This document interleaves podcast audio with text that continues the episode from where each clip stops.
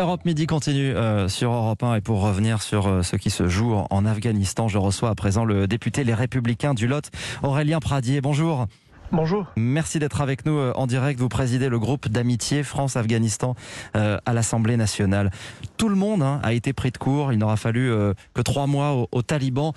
On entendait Régis Le Sommier les traiter de va-nu-pieds, des jeunes soldats en sandales et sans gilet pare-balles qui réussissent à faire tomber un pays dont l'armée a été formée à coups de milliards de dollars par les États-Unis. C'est une humiliation pour l'ensemble des pays occidentaux. Vous savez, nous n'en sommes plus à compter euh, la fierté des uns et des autres. C'est un échec euh, cuisant pour les, pour les forces euh, occidentales. C'est aussi un échec pour les autorités afghanes qui, manifestement, n'ont pas su reconstruire le pays euh, associé aux, forces euh, occidentales. Mais vous parliez de surprise euh, à l'instant. Pardon de vous dire que ce n'est pas une surprise. Et que déjà depuis de longs mois, les acteurs de la liberté en Afghanistan nous alertent sur le fait que progressivement les talibans reprennent du terrain. Voilà des semaines que les uns les autres nous disons que Kaboul va tomber. Les observateurs disaient qu'il faudrait plusieurs mois et ça s'est fait en quelques jours.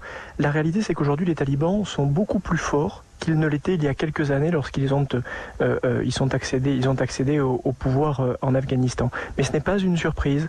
Ce qui est surprenant, c'est que les forces occidentales se réveillent depuis deux jours parce que Kaboul est tombé. Ça fait déjà des semaines que nous savions que Kaboul allait tomber et l'Afghanistan tout entière